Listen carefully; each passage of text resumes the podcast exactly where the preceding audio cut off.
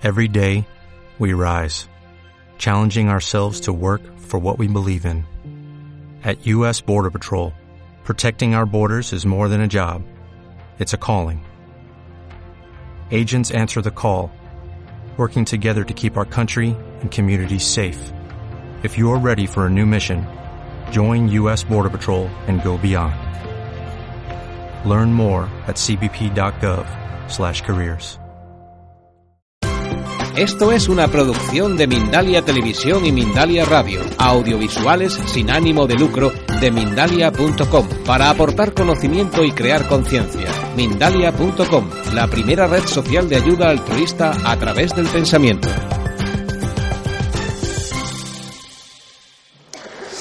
Hola, buenas tardes.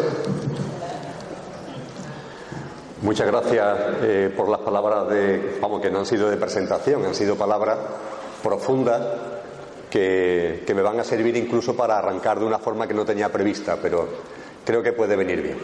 En cualquier caso, muchas gracias eh, a la Asociación Somos Uno por haber organizado este encuentro y muchas gracias a todos vosotros y a todas vosotras.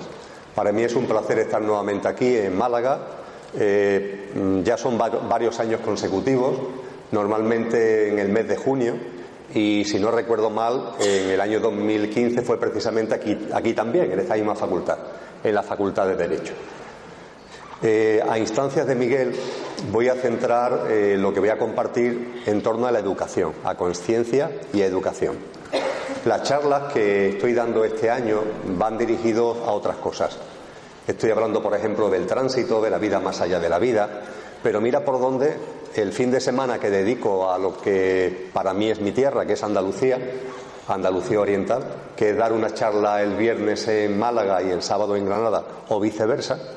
Mira por dónde eh, este fin de semana, mañana estaré en Granada, está dedicado a educación.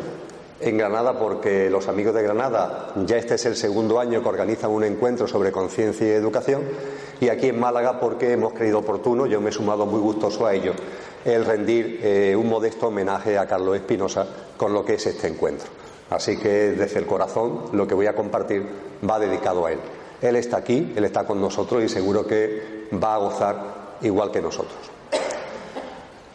Se hablaba de iluminación antes de entrar en educación, se hablaba de iluminación. Eh, cada vez que se habla de iluminación se me viene a, la memoria eh, un vídeo, un vídeo de un señor que no sé cuál es su nacionalidad, viste así como hindú, pero no sé cuál es su nacionalidad exactamente, y sé que vive en Estados Unidos y da charlas en inglés. Y por aquello de la providencia eh, tuve ocasión de encontrarme con un vídeo suyo. Me resultó curioso la denominación de él que daba en la presentación del vídeo, porque hablaba del Buda de la risa. Sinceramente, si no llega a ser por ese nombre no hubiera visto el vídeo. Pero eso del Buda de la risa me llamó la atención. Entre otras cosas porque, como la mayoría de los que estáis aquí, creo que nos estamos dando cuenta que el amor y el humor tienen mucho que ver el uno con el otro. Y eso de un Buda de la risa pues me resultó atractivo. Y me puse a escuchar ese vídeo. Es un señor que le llaman el Buda de la risa porque el formato que él tiene es de preguntas, la gente le hace preguntas y él normalmente no responde. Mejor dicho, responde, pero responde riéndose. Lo que hace es reírse del que pregunta, en definitiva. Pero lo hace de un modo que no es ofensivo y que la persona que realiza la pregunta no se enfada. No tiene que ir a la unidad de enfadado de la que tú nos hablabas, sino que se lo toma bien e incluso a través de la risa comprende, comprende que realmente lo que está planteando lo está planteando desde lo que no es. A lo largo de la charla, cuando hablemos de educación, voy a utilizar un símil que utilizo casi para todo, que es el símil del conductor y el coche, del coche y el conductor. El que nos vemos como coche, con nuestro yo físico, mental y emocional, me estáis mirando a mí y lo que estáis viendo a simple vista con vuestros sentidos corpóreo-mentales es mi yo físico, mental y emocional, estáis viendo mi físico, estáis estáis percibiendo mi mente que se está manifestando a través del lenguaje, podéis percibir las emociones que en momentos concretos se van a desplegar y eso es lo que en el ser humano denomino coche. Pero sin embargo, ahí hay más. En el ser humano hay más. De hecho, el coche tiene fecha de caducidad. Antes o después el coche deja de funcionar y termina sus días bien enterrado en el cementerio o bien en el crematorio. Pero hay algo en nosotros que sigue vivo. Mejor dicho, somos nosotros los que seguimos vivos. Es verdad que el vehículo, la herramienta, el instrumento que hemos utilizado para experienciar la vivencia humana haya quedado, pero lo que genuinamente somos sigue vivo, radicalmente vivo. Y cuando estamos encarnados en el plano humano, esto se suele olvidar. O cuando se empieza a recordar no se tiene presente continuamente, sino que se recuerda a ráfagas. Hay veces que se recuerda, a veces que se olvida.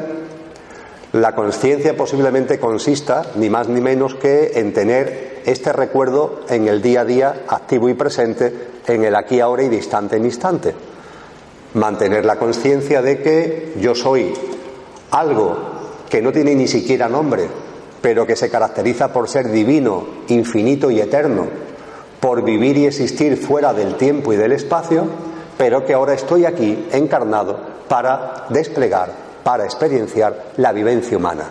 Y para eso preciso un instrumento, preciso una herramienta, necesito un vehículo que es el coche, el yo físico, mental y emocional, que es estupendo, pero que tiene fecha de caducidad. Pues bien, en las risas de este señor, lo que intenta fundamentalmente es poner en evidencia para que el que hace la pregunta se dé cuenta es quién está haciendo la pregunta. ¿Quién está haciendo esa pregunta? ¿Quién la está formulando? ¿Las estás formulando tú o la estás formulando el coche? En muchos casos, debido a la identificación que tenemos con el coche, quien realmente está formulando la pregunta es el coche. Eh, hay gente, pongo un ejemplo, hay gente que se me acerca y me dice, Emilio, quiero conectar conmigo mismo, quiero conectar con lo que soy, quiero encontrarme. Bien, desde el mayor respeto, eso es una estupidez. Porque habría que ser como el gallego, ¿no? Al que te pregunta cómo puedo conectar conmigo mismo, habría que responderle, ¿y quién está haciendo esa pregunta? Con uno mismo no hay que conectar, porque es lo que eres. Conectar con uno mismo, qué cosa más ridícula, ¿no? Es lo que eres, no hay que conectar con lo que eres. ¿Quién está haciendo esa pregunta? ¿Desde qué instancia, desde qué plano, desde qué sitio, desde qué lugar, qué sujeto está realizando esa pregunta de cómo conecto conmigo? Al hacer esa pregunta, quien está haciendo la pregunta es el coche. El coche es el que quiere conectar con el conductor. Pero eso simplemente es una bobada y sobre todo es imposible. No es posible que el coche conecte con el conductor. Muchos de los que estáis aquí habéis venido a este recinto en vuestro vehículo, en vuestro coche, en el utilitario. Y evidentemente cuando entráis en el coche, sois vosotros como conductores los que arrancáis el coche, los que cogéis el volante, los que eh, pisáis el embrague, metéis la marcha, le dais al acelerador, utilizáis el freno. Sois vosotros los que conectáis con el coche para dirigirlo a donde os parece oportuno. Yo no he visto a ningún coche que sea el coche el que conecta con el conductor. Es el conductor el que conecta con el coche. Y cuando se habla de que cómo puedo conectar con quien soy, es el coche el que quiere conectar con el conductor, que auténticamente es lo que somos, y eso simplemente, aparte de ser, entre comillas, una bobada, es un imposible. El coche jamás va a conectar con el conductor. Y a propósito de la iluminación, este Buda de la risa, porque algunas veces habla, no solamente se ríe, sino algunas veces habla, eh, le escuché algo que comparto con vosotros y con vosotras. Cuando alguien le pregunta cómo puedo iluminarme, le contesta, tengo dos opciones. Te puedo decir la verdad o te puedo decir la mentira. Y además, si te digo la verdad, no te la vas a creer. Y si te digo la mentira, te la vas a creer. Parece una especie de medio adivinanza, pero ahora vais a comprobar que es una gran realidad. Cuando vosotros mismos preguntáis cómo iluminarme, os podéis decir la verdad os podéis engañar con una mentira. Y el problema, el problema es que con la verdad no la vais a creer. Y la mentira, sin embargo, os va a parecer verdad. La verdad cuál es? Que es lo que no vais a creer, que no hay que hacer nada. Ya está. ¿Qué tengo que hacer para iluminarme? Nada. Si acaso, si acaso, estate quieto. Ya está. Tranquilízate.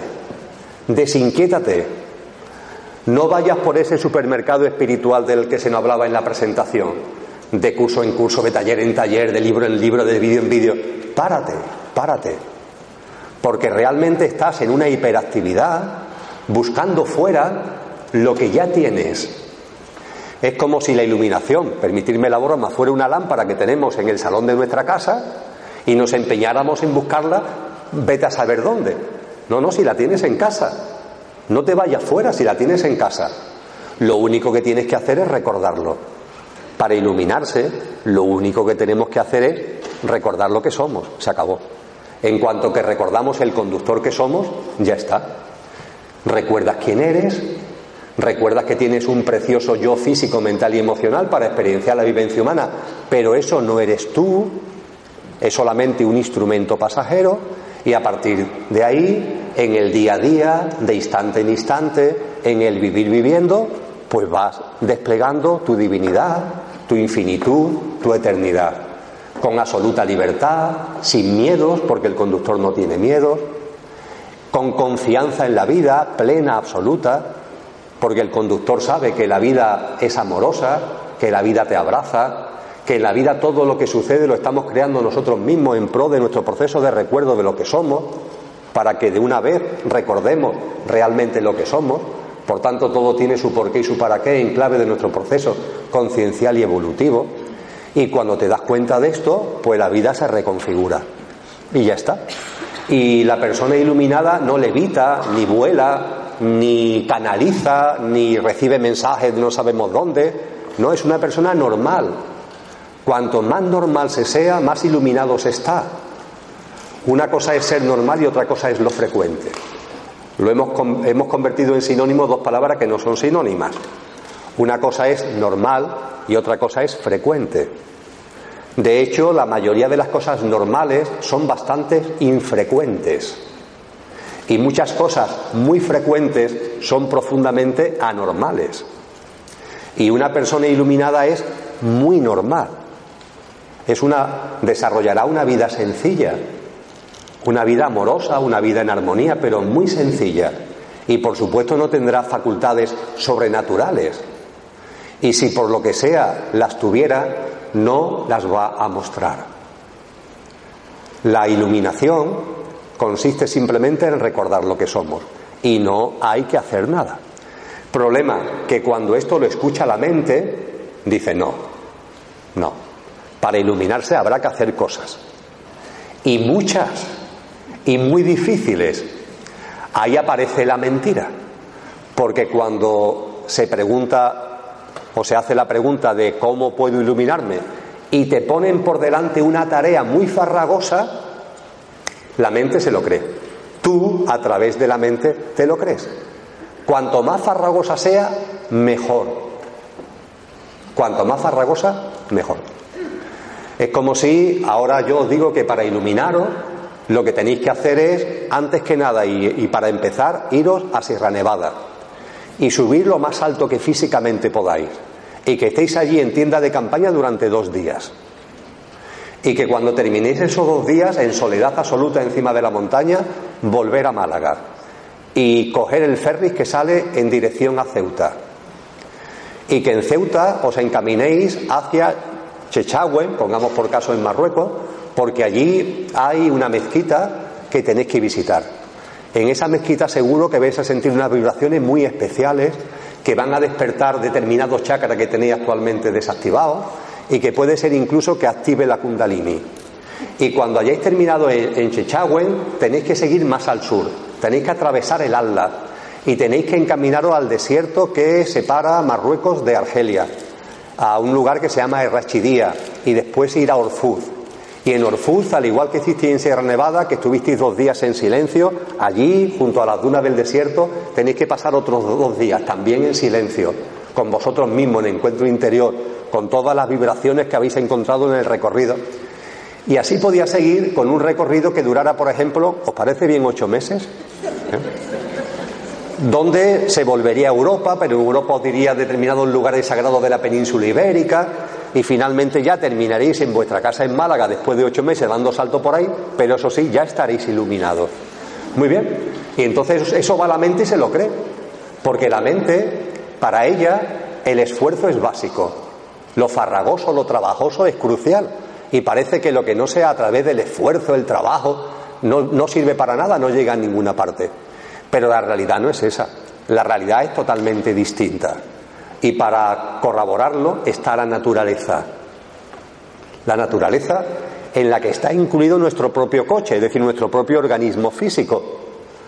Yo no encuentro, no he encontrado a nadie todavía que me esté diciendo qué trabajo me cuesta que los latidos del corazón continuamente estén, estén saliendo del corazón. No, nuestro corazón late de forma natural. La respiración, respiramos sin darnos cuenta. Pestañeamos sin darnos cuenta, multitud de funciones biológicas se realizan sin darnos cuenta, la sangre está circulando sin darnos cuenta, los pulmones la bombean al corazón, el corazón la bombea a la sangre, todo el organismo, el, corazón lo bombea por todo el cuerpo, todos los organismos del cuerpo hace que la sangre vuelva al pulmón y todo eso está en permanente, en permanente movimiento y no hay esfuerzo. Y contemplamos la naturaleza y no hay esfuerzo. La Tierra gira permanentemente sobre sí misma, gira en torno al Sol, el Sol gira por, da vuelta en torno al centro de la galaxia, la galaxia por el universo. Y todo es natural, todo es natural. Sin embargo, ¿qué trabajo nos cuesta cuando, hablando de iluminarnos, hablando de reconocernos, hablando de recordar lo que somos, qué trabajo nos cuesta entender que no hay que hacer nada, que lo que tenemos que hacer es simplemente es desinquietarnos, alegrarnos, y vivir la vida, una vida sencilla, una vida normal. Y eso es la iluminación y nuestra divinidad plasmarlo en el día a día. ¿La iluminación tiene algo que ver con la educación? Pues yo no tengo ningún tipo de duda que si la educación fuera educación y no otra cosa, no se hablaría de iluminación, porque todo el mundo, entre comillas, estaría iluminado y a partir de ahí la iluminación no sería un objeto de conversación. Posiblemente quizás ni existiría la palabra. Para empezar compartiendo sobre educación, me gusta empezar hablando fundamentalmente a los padres y a las madres, pero también a abuelos, abuelas. También, por supuesto, vamos a hablar con relación a los docentes, pero me gusta empezar hablando fundamentalmente a la familia, a la familia de esos niños, a la familia de esos adolescentes, a la familia de esos jóvenes que están siendo, entre comillas, educados. Y me gusta dirigirme a la familia y en especial a los padres y a las madres para recordar fundamentalmente dos cosas.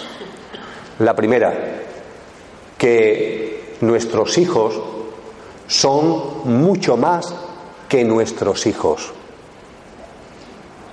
Nuestros hijos son mucho más que nuestros hijos. Y lo segundo, que nuestros hijos nos eligen. ¿Sí? Nuestros hijos nos eligen. Vayamos por parte. ¿Qué significa que nuestros hijos son mucho más que nuestros hijos? Pues significa que nuestros hijos, como vosotros y como yo, son conductor y coche. Y efectivamente un niño pequeño o un adolescente o un joven tienen un coche joven o infantil. Pero ojo, esa es la edad biológica del coche que están utilizando para experienciar la vivencia humana. Pero ellos no son jóvenes, ni son niños. Ellos son conductores. Son el conductor que está en esos cuerpos. Y ese conductor tiene un bagaje, y ese conductor tiene unas experiencias recorridas, vete a saber en cuántos planos, en cuántas vidas. Y aunque en apariencia por ese cuerpo pequeñito lo que sale de nosotros es encasillarlo en alguien que tiene que aprender, en alguien que, que no sabe nada. Sin embargo, quien está dentro, quien está conduciendo ese coche sabe mucho. Cuando menos, cuando menos sabe tanto como tú, desde la perspectiva del conductor que tú también eres. Entonces, cuando tratamos, cuando nos relacionamos con nuestros hijos, también esto es aplicable, por supuesto, a los docentes, tenemos que ser conscientes de no confundirnos por la edad del coche. Porque dentro de ese coche hay algo, hay alguien que no tiene edad y que tiene un bagaje experiencial muy potente y que sí, ha encarnado en el plano humano, en esta vida física lleva pocos años encarnado, pero eso no quita que interiormente es lo que es. Y eso que es no es menos ni más que lo que tú eres. Y por experiencia sé que los padres, las madres, con frecuencia lo olvidan. Y se tiende a percibir a eso que tienes delante, a esa joya que tienes delante, desde un plano de superioridad, de mirarlo por encima del hombro, incluso, incluso en muchas ocasiones de ningunearlo, de no tener en cuenta sus comentarios, de no tener en cuenta sus ocurrencias. Y esas ocurrencias, como surgen de la inocencia, esos comentarios, como surgen de la inocencia, en muchas ocasiones están más llenos de lo que el conductor es que lo que puede comentar y lo que puede compartir un adulto. Y esta es la realidad. Y esto es conveniente, insisto, cuando empezamos a hablar de educación, no olvidarlo. Los hijos son mucho más que nuestros hijos. Son tus hijos ahora aquí, biológicamente, desde la perspectiva del coche, pero son mucho más que tus hijos. Y el segundo, la segunda cuestión que ponía sobre la mesa, te eligen a ti. ¿Qué significa eso?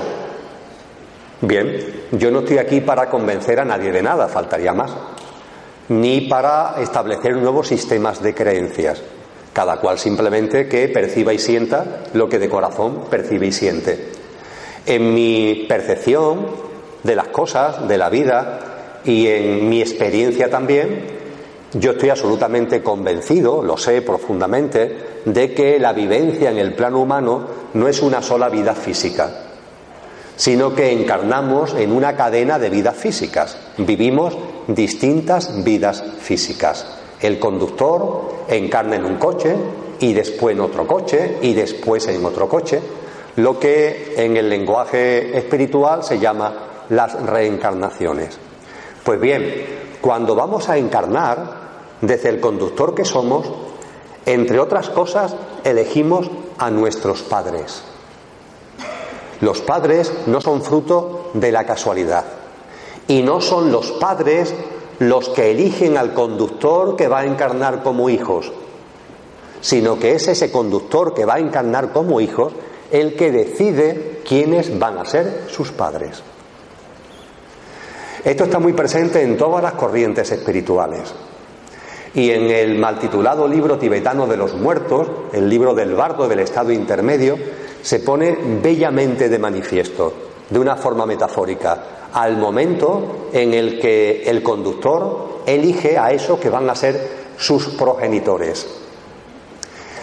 Esto entiendo de corazón que no es una mala noticia, sino que es una magnífica noticia.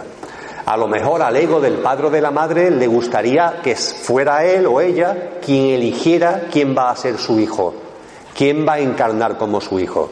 Pero la realidad es que el que sea el conductor encarnado en el hijo, el que elige a los padres, es una sensacional noticia. ¿Por qué? Porque nos lleva a una enorme tranquilidad.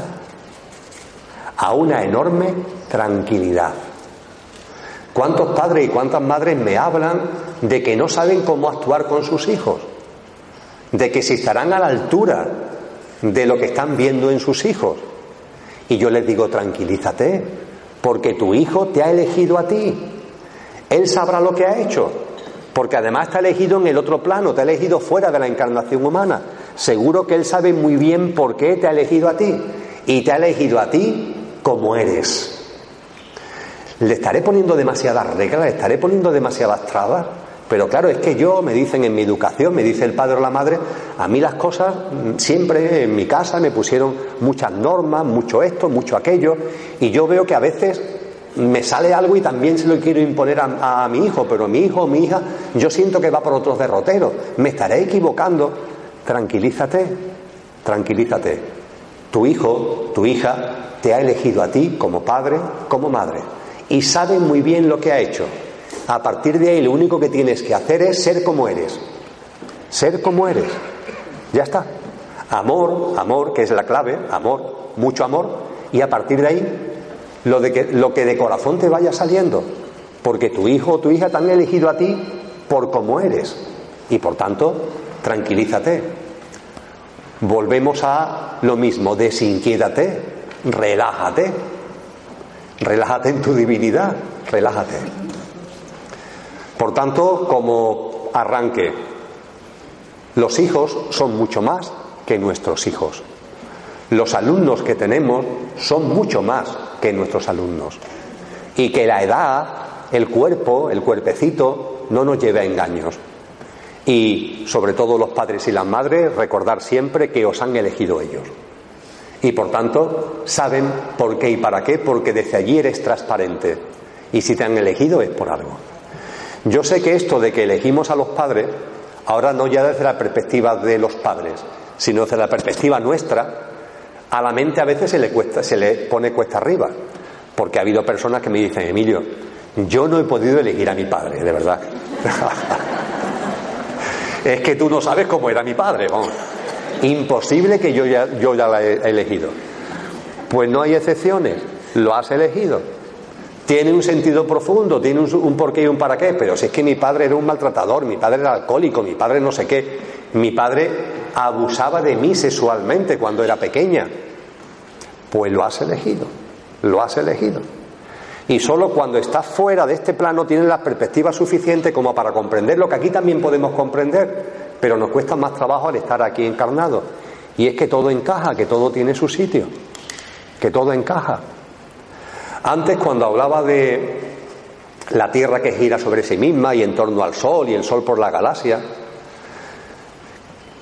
para percibir, no desde el intelecto, sino desde el corazón, que todo encaja, yo aconsejo una práctica muy sencilla y que además en esta noche de San Juan se puede practicar sensacionalmente porque los, los cielos suelen estar despejados. Y la práctica que comparto y aconsejo es subirte al balcón de tu casa o a una azotea o a algún sitio donde puedas contemplar el firmamento esta noche estrellada, esta noche despejada, contemplar el firmamento. Ya está.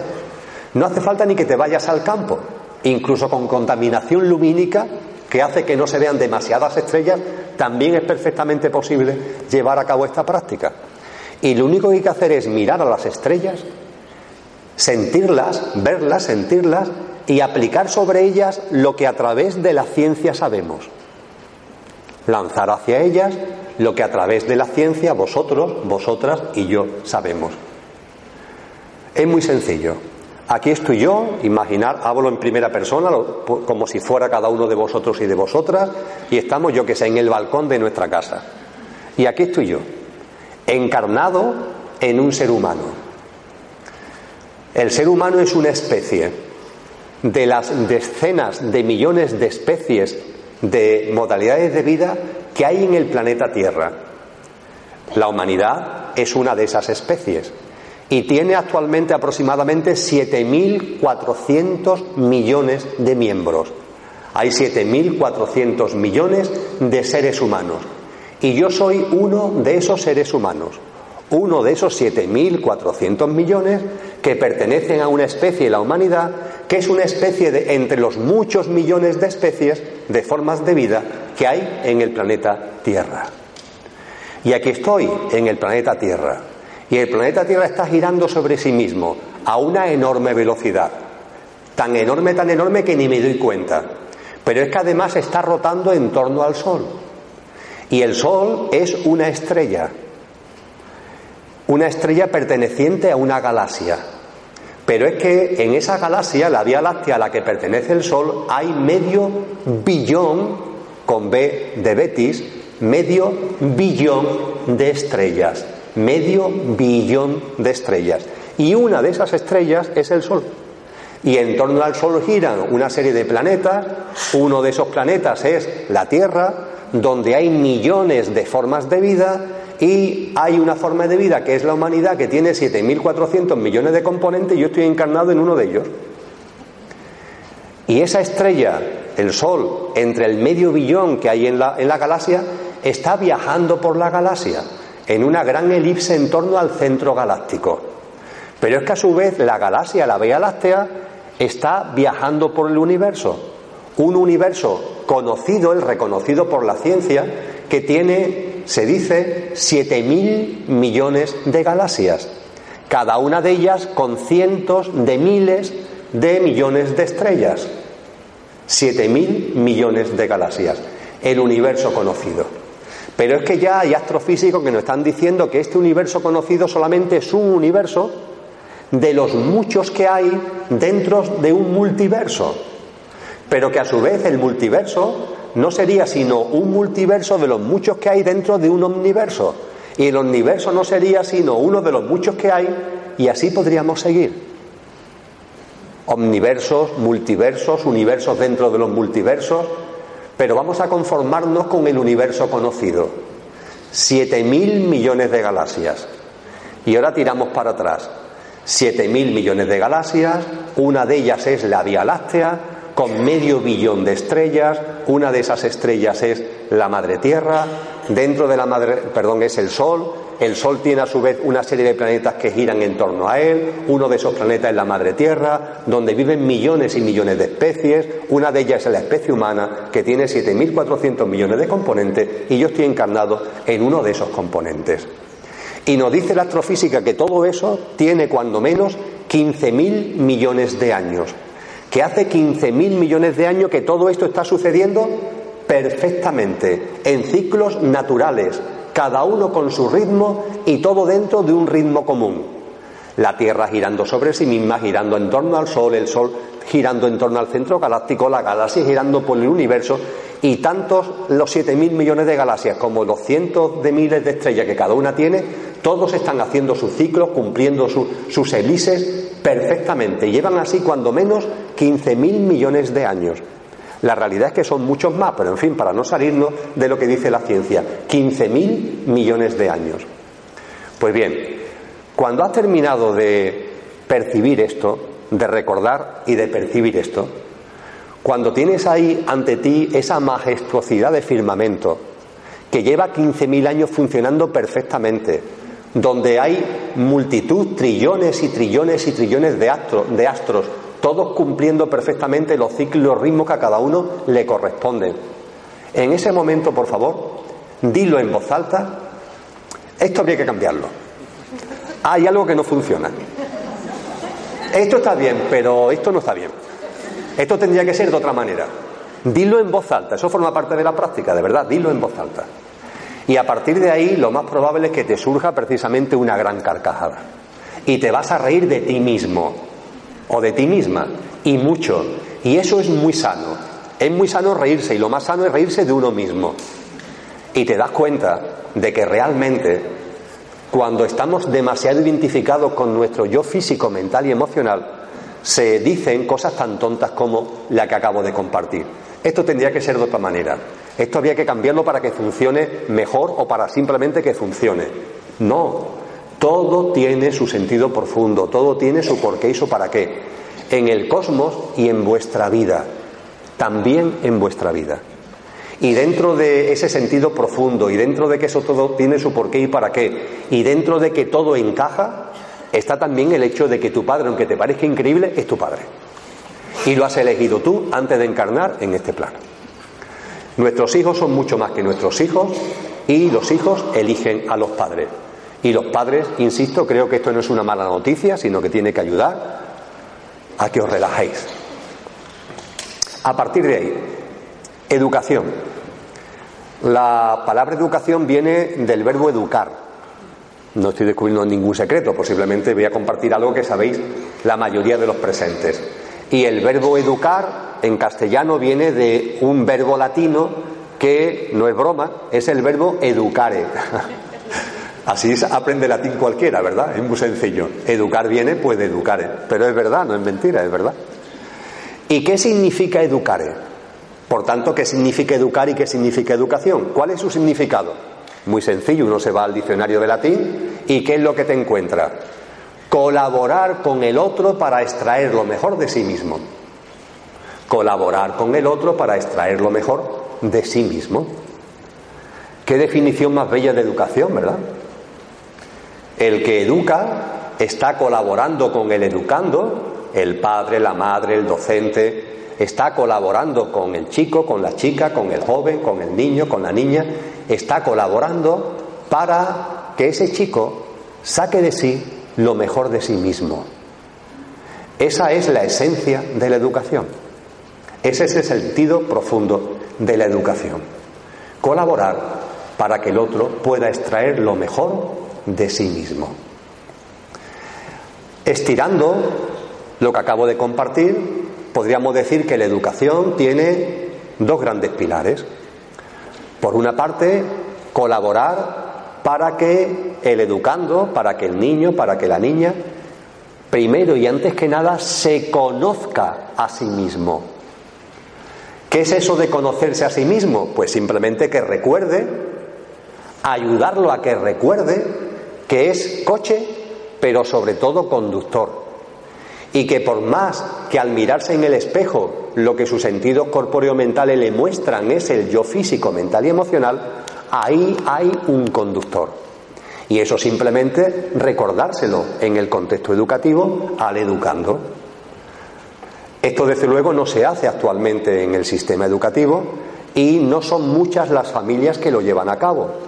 Todo lo contrario, en las pautas del día a día, todo se mueve en el sota, caballo y el rey del coche. Y es como, el conductor es como si no existiera. El conocimiento de uno mismo, el conocerse uno mismo, me gusta recordar que es la frase que colocaron los sabios de la Grecia clásica cuando se construyó el templo dedicado a Apolo en Delfos, cerca de Atenas, donde se ubicaba ni más ni menos que el oráculo de los dioses. Y a ese templo iban en peregrinación en aquella época gente de todo el mundo conocido. Y cuando llegaban a ese templo, lo que se encontraban, se construyó en el siglo V, siglo VI antes de Cristo, lo que se encontraban en el pronaos, lo que se encontraban en la entrada es conócete a ti mismo. Es como si esos sabios de la Grecia clásica te hubieran dicho, mira, has hecho no sé cuántos kilómetros, pues ya está, aquí en la puerta tiene la respuesta. Vienes buscando el oráculo de los dioses, aquí tiene la respuesta. La respuesta también a tu divinidad. Conócete a ti mismo, recuerda lo que eres. Si los sabios de la Grecia clásica vinieran aquí y tuvieran que construir ahora otro templo, no pondrían conócete a ti mismo, pondrían simplemente recuerda que eres conductor y coche. Eso es lo que pondrían en el frontispicio, recuerda que eres conductor y coche. Ya está. Y la educación, a la hora de colaborar para que se pueda extraer lo mejor de uno mismo, lo primero es ayudar, apoyar para ese recuerdo, el recuerdo de lo que genuinamente eres. El segundo pilar de la educación, a partir de la definición que he compartido, es descubrir, poner en práctica y compartir los dones y talentos que todos atesoramos, cada uno los nuestros. El término educare hablaba de extraer del otro lo mejor de sí. ¿Qué es lo mejor de sí? Lo mejor de sí son aquellas capacidades aquellas cualidades, aquellas habilidades, aquellos dones, aquellos talentos innatos, innatos, que no has tenido que esforzarte para conseguirlos, sino que vienen contigo de nacimiento, los dones y talentos, capacidades, cualidades, facultades innatas que cada ser humano tiene. Eso es extraer lo mejor de uno mismo, colaborar para que ese chico, para que esa chica, para que ese niño, para que esa niña descubra cuáles son sus dones y talentos. Y a partir de descubrirlo, que lo ponga en práctica y lo comparta con los demás. Volveremos a esto más adelante. Pero es crucial porque todos los seres humanos tenemos dones y talentos, todos.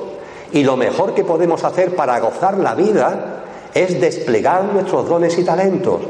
Y lo mejor que podemos hacer para la sociedad, no solo por tanto para nosotros mismos, que también, sino también para la sociedad, es desplegar nuestros dones y talentos. Y la educación tiene que ir dirigida a eso.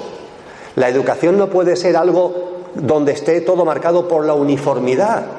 Tienes que sacar un 5 aquí, un 5 aquí, un 5 aquí, un 5 aquí, un 5 aquí. No, no.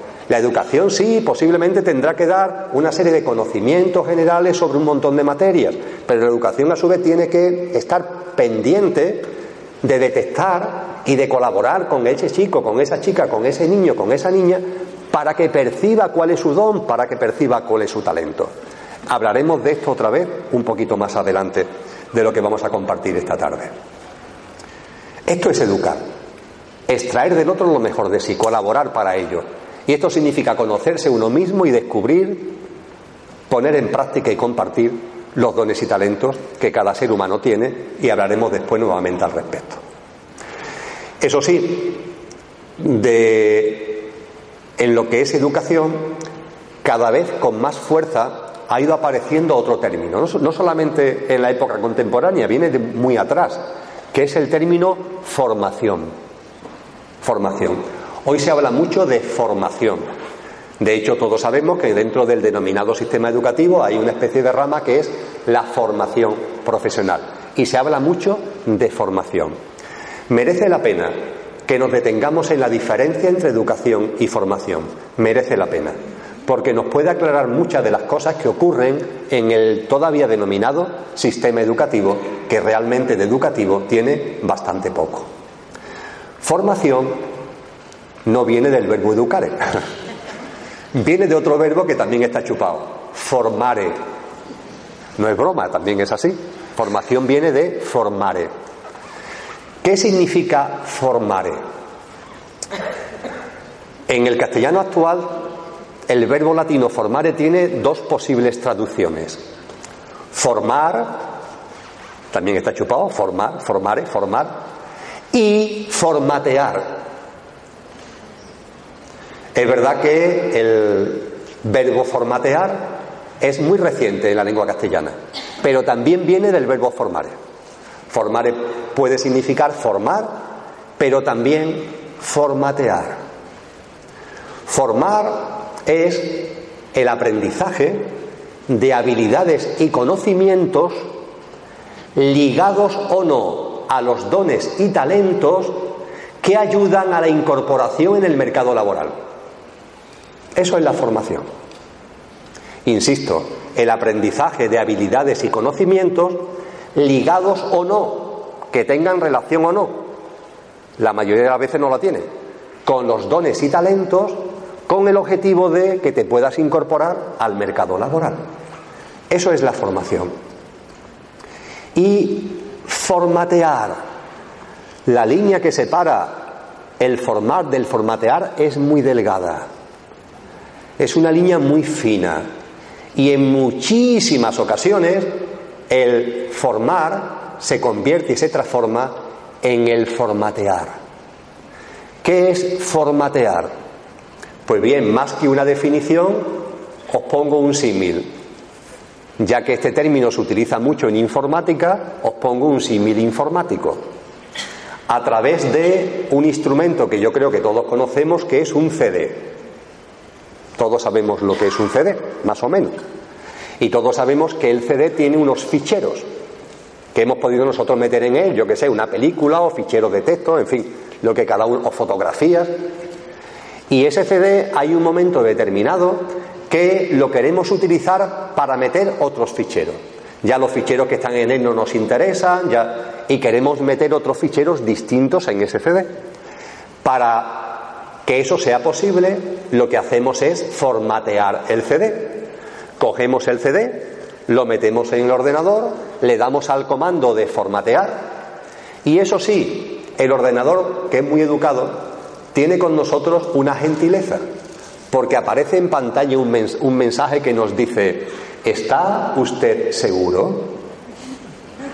Porque si formatea el CD, va a perder, va a eliminar todos los ficheros originales que hay en el CD. Te lo advierte el ordenador.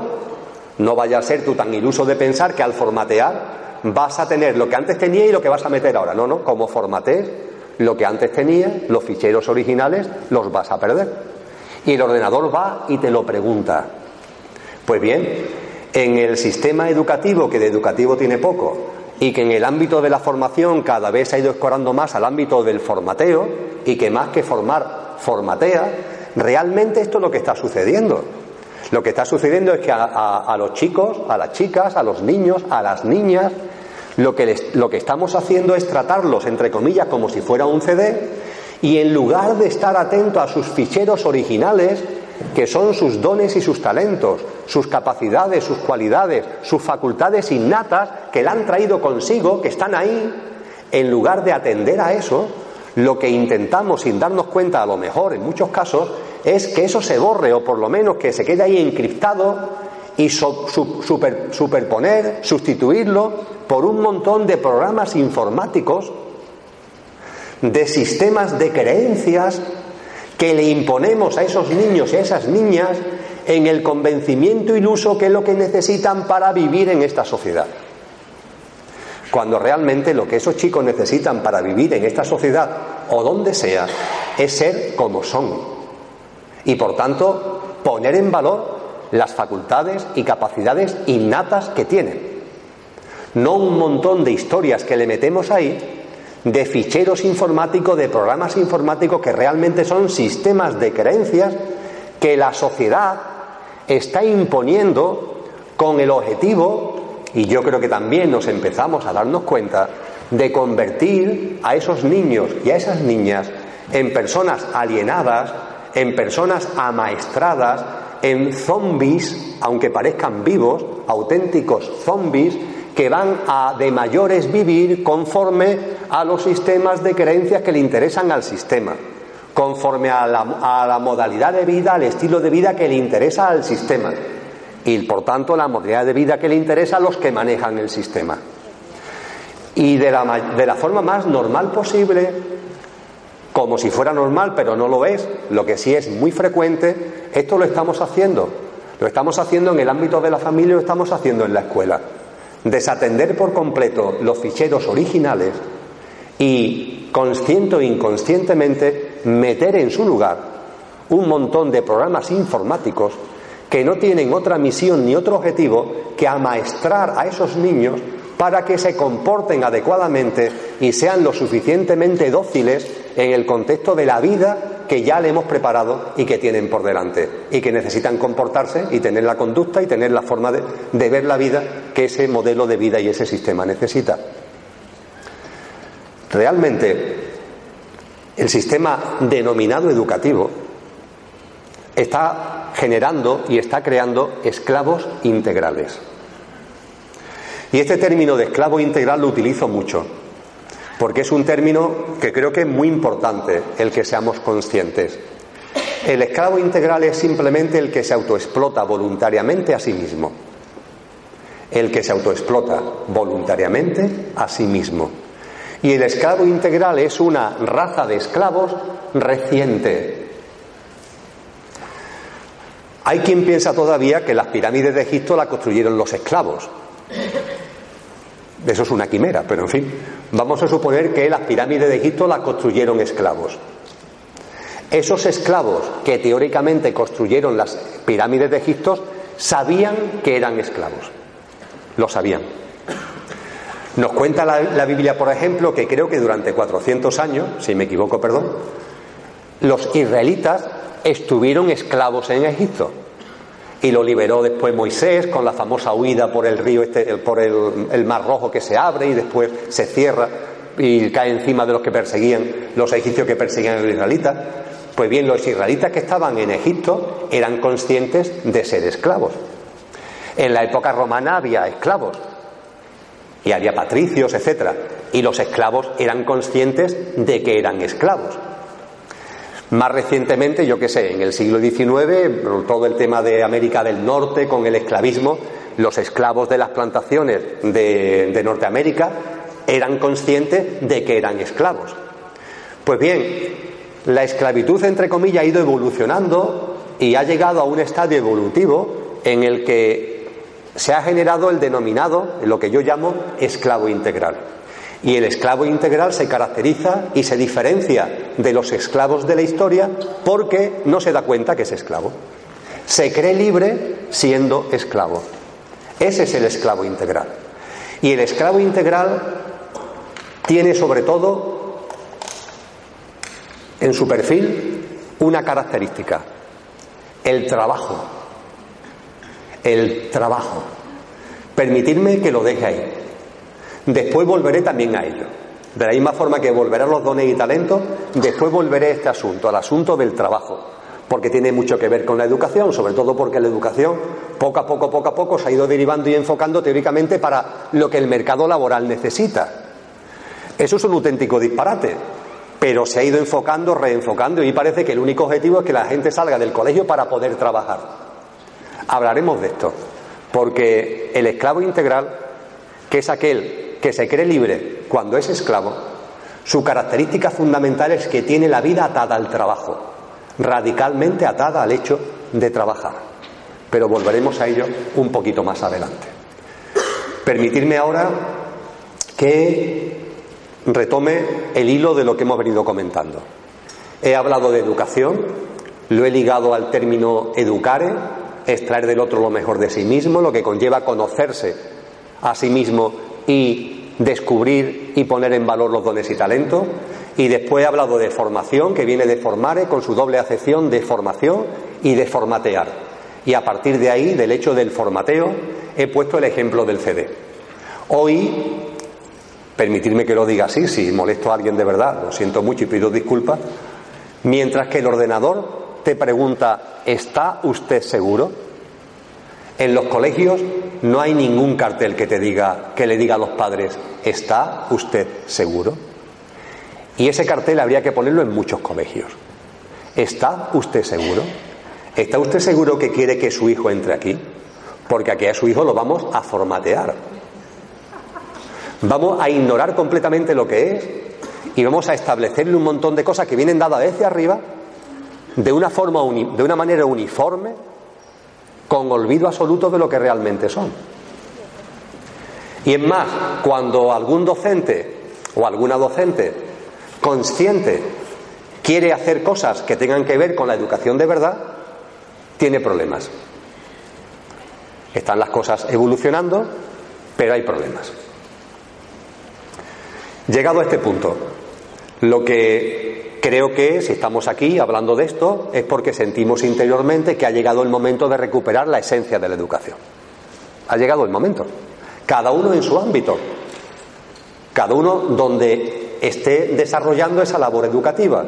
En la familia, en el colegio, en el instituto, en la universidad. Cada uno en su ámbito. Y como el término educación, cuando hablaba de educar y demás, tiene dos pilares, conocimiento de uno mismo y dones y talentos, permitirme que ahora hable un poquito más de conocimiento de uno mismo y de dones y talentos. En el conocimiento de uno mismo ya puse el símil, coche y conductor.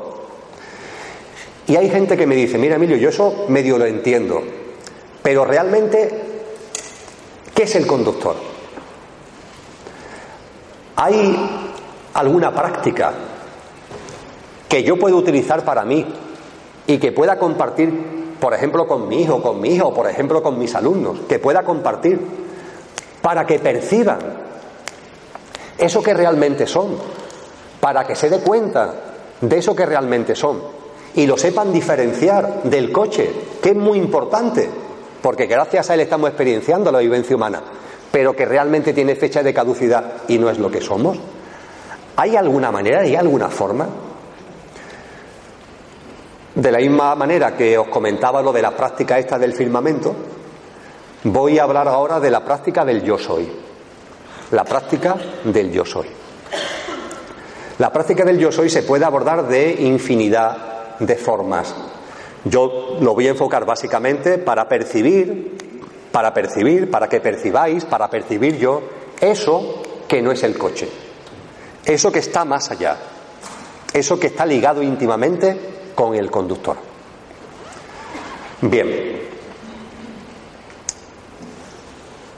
Yo llevo hablando 54 minutos. Cuando yo empecé a hablar, llevabais ya un tiempecito sentados en vuestras butacas. Vamos a suponer que habéis llegado aquí entre las seis menos cuarto y las seis. Desde que habéis entrado en este foro, en esta aula magna de Derecho, no es difícil cuando lo comento, que me reconozcáis que todo ha estado cambiando. De momento en momento todo ha ido variando. Por ejemplo, aquí en el estrado, de momento en momento han estado variando las cosas. Eh, hemos estado distintas personas, ahora, ahora solamente estoy yo. Han estado transitando gente. Y desde que yo me senté, aunque estoy yo solo en el estrado, como no paro de moverme, no ha habido dos instantes iguales. Estoy con mis gestos, con los movimientos de mano, con mis expresiones, con mis palabras. Ha habido un cambio continuo. Pero es que vosotros también estáis cambiando continuamente. Las posturas, los gestos, el arroparte porque hace frío por el aire acondicionado. ¿eh? Continuamente. Y desde aquí yo puedo ver que hay un movimiento permanente en la sala. Permanente. No es un movimiento estridente que me moleste en absoluto, por favor, no lo estoy diciendo por eso, pero lógicamente os estáis moviendo. Perfecto. Se produce un hecho muy curioso que es el pestañeo. Estáis pestañeando, me estarán mirando o no me están mirando. Se pestañea, hay un cambio continuo.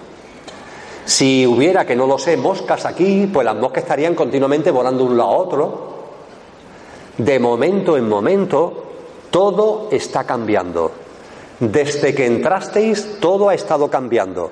Y cuando a las nueve menos cuarto, como muy tarde, estemos saliendo de aquí, hasta ese momento todo habrá seguido cambiando.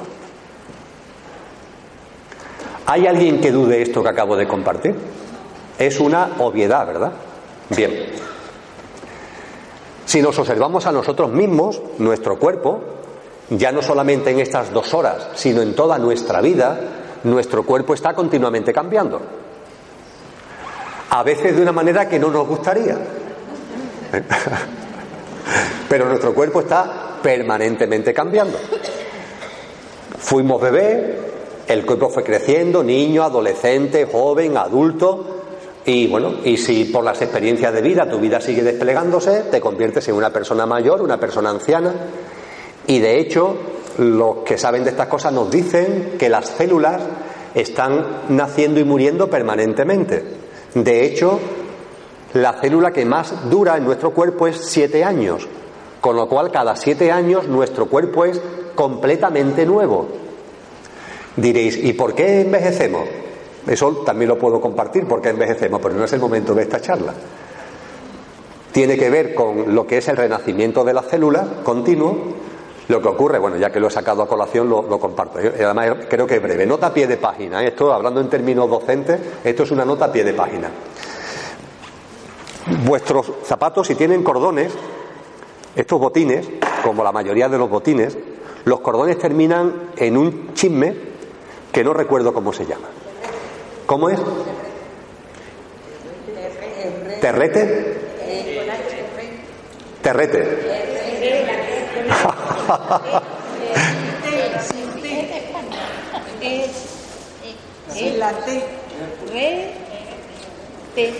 Bien. Bien.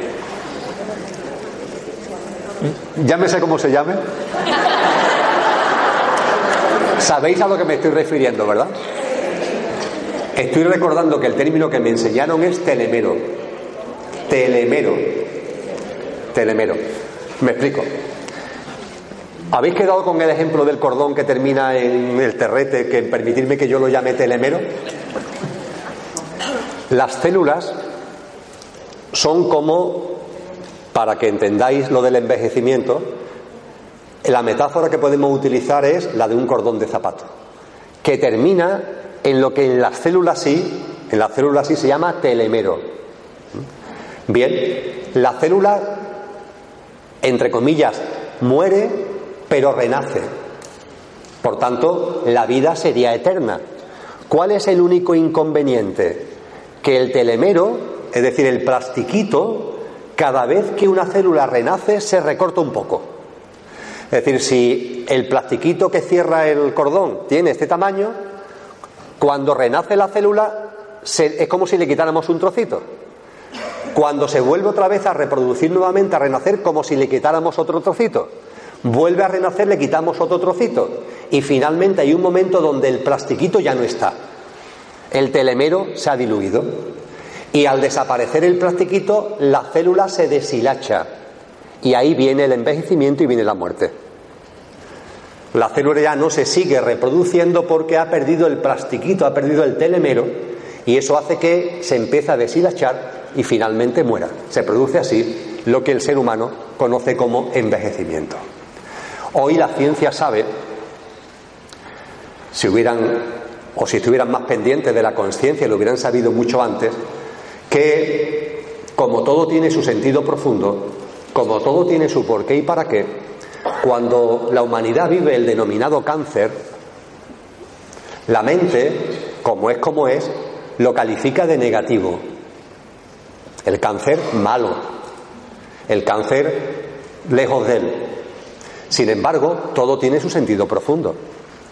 Y el denominado cáncer es la vía que tiene la humanidad para, yo no diría no morir, pero por lo menos para alargar tremendamente su vida.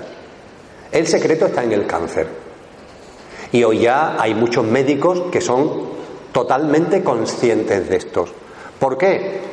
Porque las células cancerígenas, el plastiquito, cuando la célula cancerígena se reproduce, el plastiquito se queda intacto. No se recorta. Se queda tal como estaba antes. Cuando la célula renace, mientras que una célula, entre comillas, normal, va perdiendo el plastiquito, las células cancerígenas no lo pierden. Se mantiene intacto. Y hoy hay centros de investigación muy importantes que están poniendo su atención en esto para descubrir por qué las células cancerígenas no van recortando el plastiquito. En el momento en el que eso se descubra, ya está, se aplica eso a las células normales, las que están en nuestro cuerpo normalmente, y de esa manera podrá, podremos evitar o al menos retardar el desgaste del plastiquito. Esto hoy, uh, eh, científicos muy serios dicen que puede llevar a una esperanza de vida automáticamente de unos 130, 140, 150 años. Bien, esto ha sido la nota a pie de página. Volvemos, volvemos otra vez al hilo de lo que, de lo que íbamos. Hablamos, estaba hablando del conocimiento de uno mismo, de la práctica de la hora, y estaba diciendo que de momento en momento todo cambia. Que cambia aquí, el tiempo que llevamos y hasta que salgamos, pero que nuestro cuerpo, que es por lo que ha salido lo de las células y eso, nuestro cuerpo está en permanente cambio, en permanente cambio. Salimos a la calle, todo se está moviendo, desde que nos levantamos por la mañana hasta que nos volvemos a acostar por la tarde, hemos estado en un continuo cambio. Todo alrededor ha estado cambiando continuamente. De casa al trabajo, del trabajo a no sé dónde, bla, bla, bla, bla. Todo cambiando continuamente. Es nuestra experiencia, ¿verdad? Forma parte de nuestra experiencia cotidiana. Pues bien, vamos ahora a lo que puede distorsionar un poquito a la mente, que no tiene por qué, la verdad. Está todo en un permanente cambio incluido incluso nuestro cuerpo. Pero hay una cosa que no cambia. Hay una cosa que no cambia.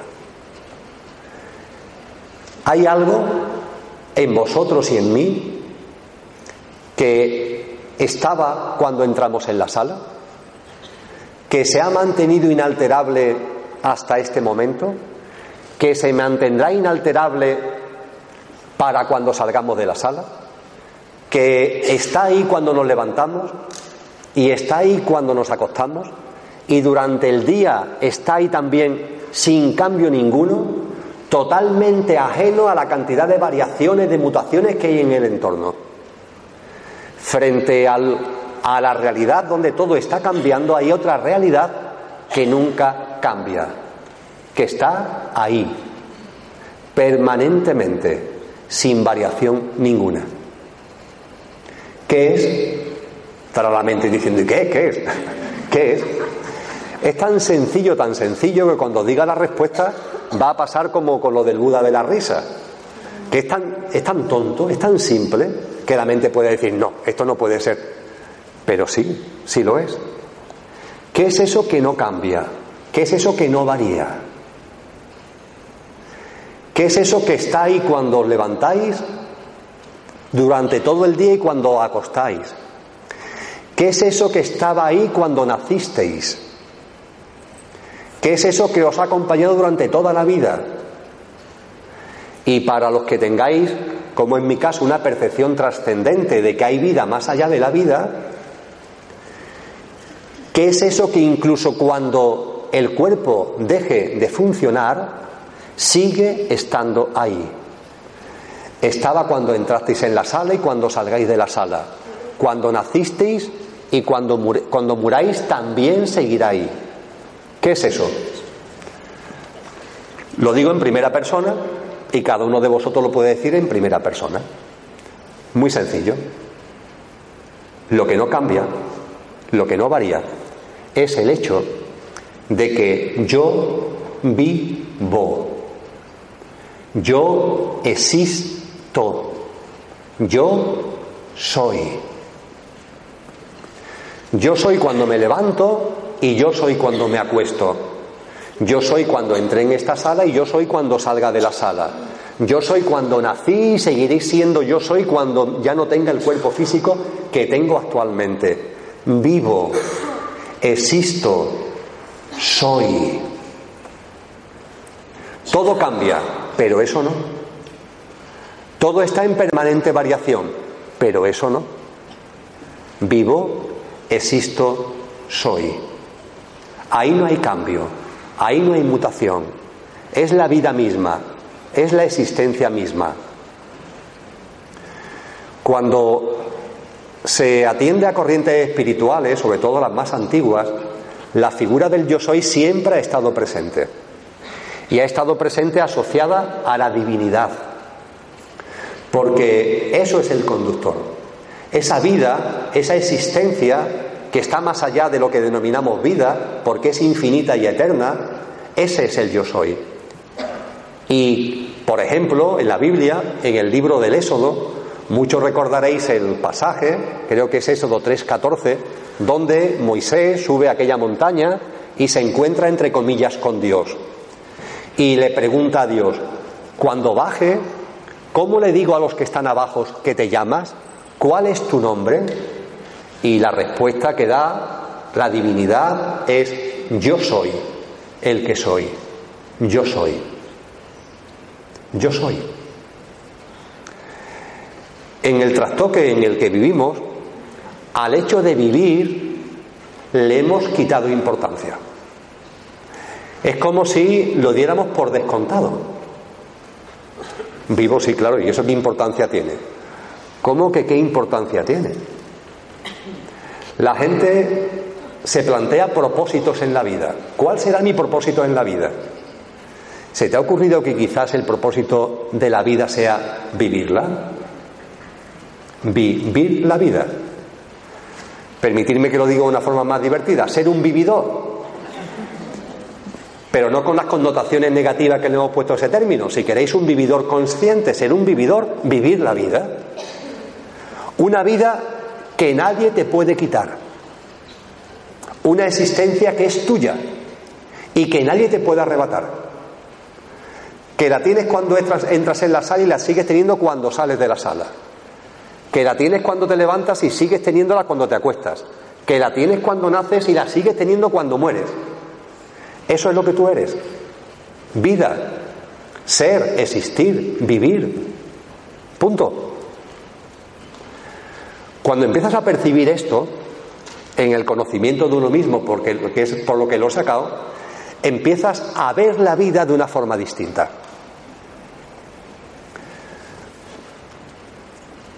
Hay por ahí un señor que ha, escrito mucho de la práctica de la hora. Su nombre es Edgar Toll.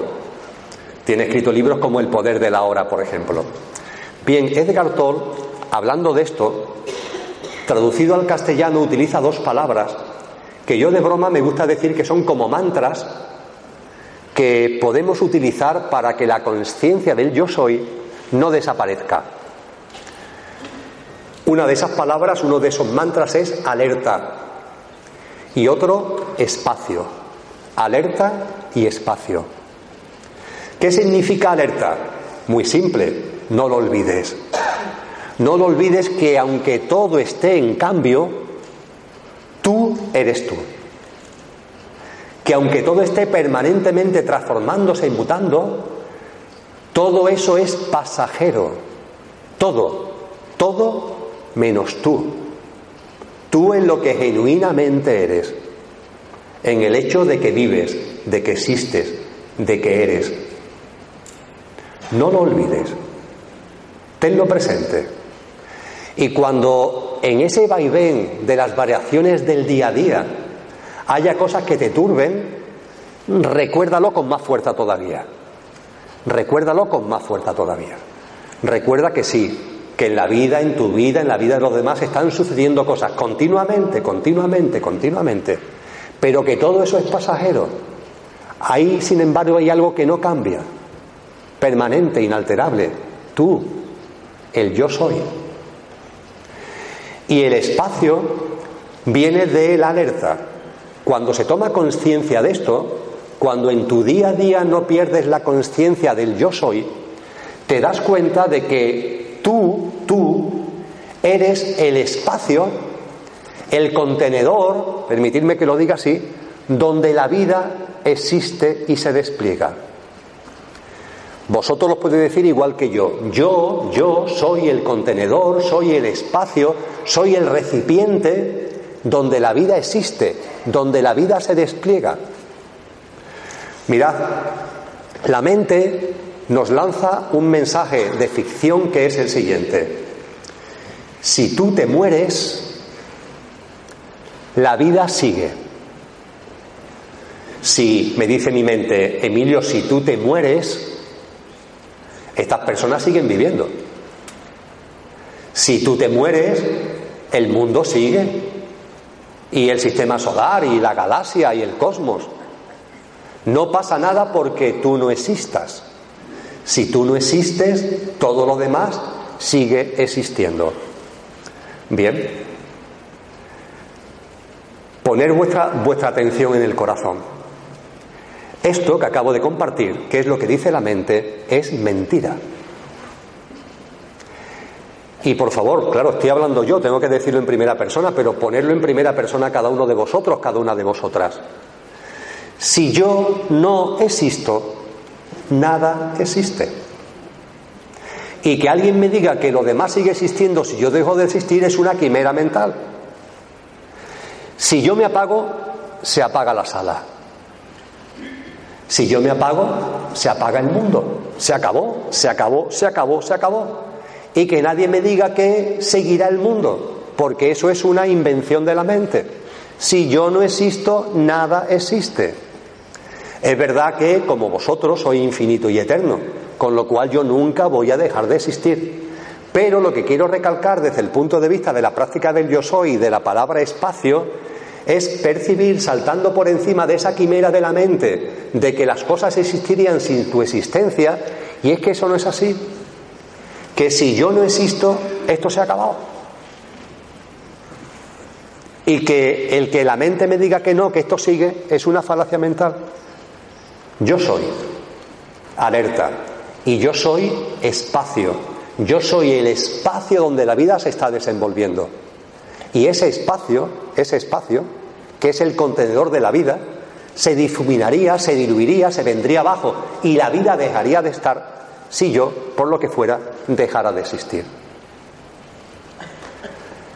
El yo soy es el conductor.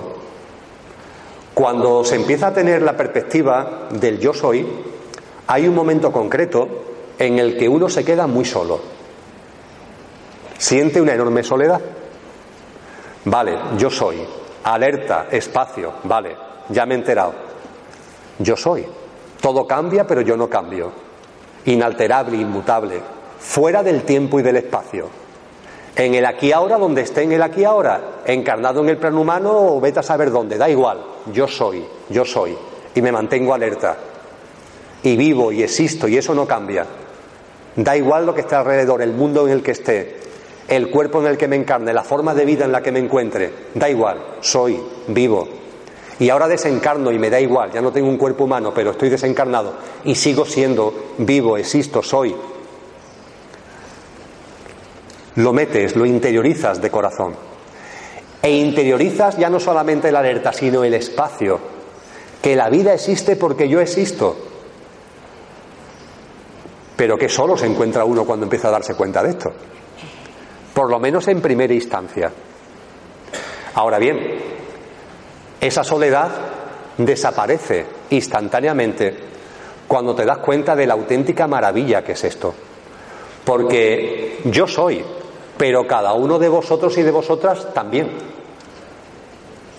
Con lo que, desde mi perspectiva, desde mi yo soy, vosotros formáis parte de mi vida. Vosotros existís porque yo existo. Pero desde la perspectiva vuestra, desde la perspectiva de vuestro yo soy, podéis decir lo mismo. Con lo cual, desde la perspectiva de vuestro yo soy, yo existo porque tú existes. Desde la perspectiva tuya, de la misma forma que desde la perspectiva mía yo digo, tú existes porque yo existo, es mi yo soy lo que hace posible que tú existas, desde la perspectiva vuestra se cambian las tornas, claro.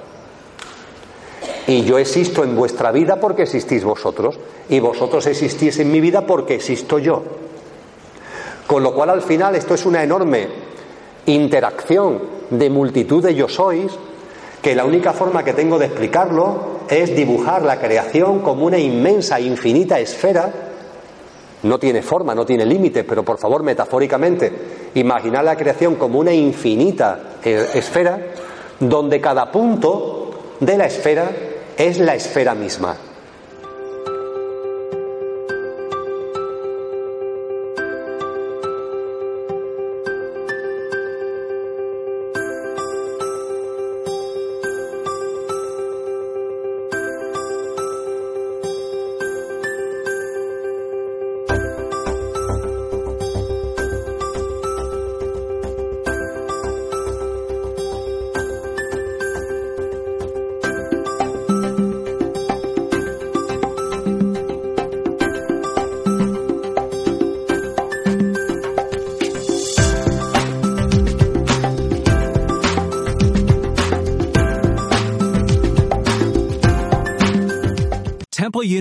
Is ranked among the top 50 public universities in the U.S. Through hands-on learning opportunities and world-class faculty, Temple students are prepared to soar in their careers. Schedule a campus tour today at admissions.temple.edu/visit.